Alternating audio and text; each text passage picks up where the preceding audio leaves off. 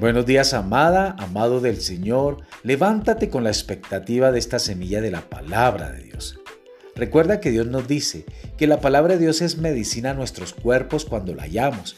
La palabra de Dios nos da sabiduría en sortear cada decisión en la cual nos veamos enfrentados. La semilla de hoy se titula ¿Cómo está su mantenimiento espiritual?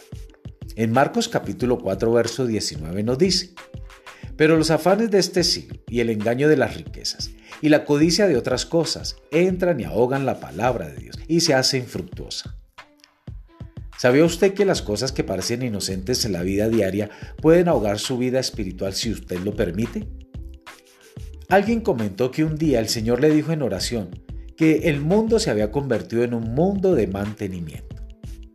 Usted tiene tantas cosas que mantener, le dijo. Tienes que darle mantenimiento a su casa, Tienes que darle mantenimiento a su automóvil, su patio, sus máquinas, su pelo, etcétera, etcétera, etcétera. Y es cierto, usted puede llegar a ser un mantenedor de tantas cosas en esta vida que no le ha quedado tiempo para darle mantenimiento a su vida espiritual. Cuando se encuentre en esa situación, es hora de simplificar su vida. Yo mismo he tenido que aprender a hacerlo. Cuando pienso en algo que creo que necesito, no solo tomo en cuenta el precio en cantidad, sino también el tiempo que me llevará a darle mantenimiento y el efecto que tendrá en mi vida espiritual. En 2 de Timoteo capítulo 2 verso 4 dice, que no debemos enredarlos en los negocios de esta vida. Hay una cosa que he aprendido por muchos años.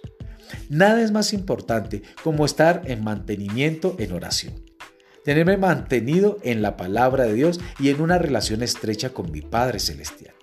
Nada en absoluto es más importante que eso en mi vida. Amada, amado, le invito a que tenga un mantenimiento estrecho con la palabra y con nuestro Padre Celestial en toda nuestra manera de vivir. Y le aseguro que todo lo que usted haga prosperará. Dios les bendiga en esta mañana.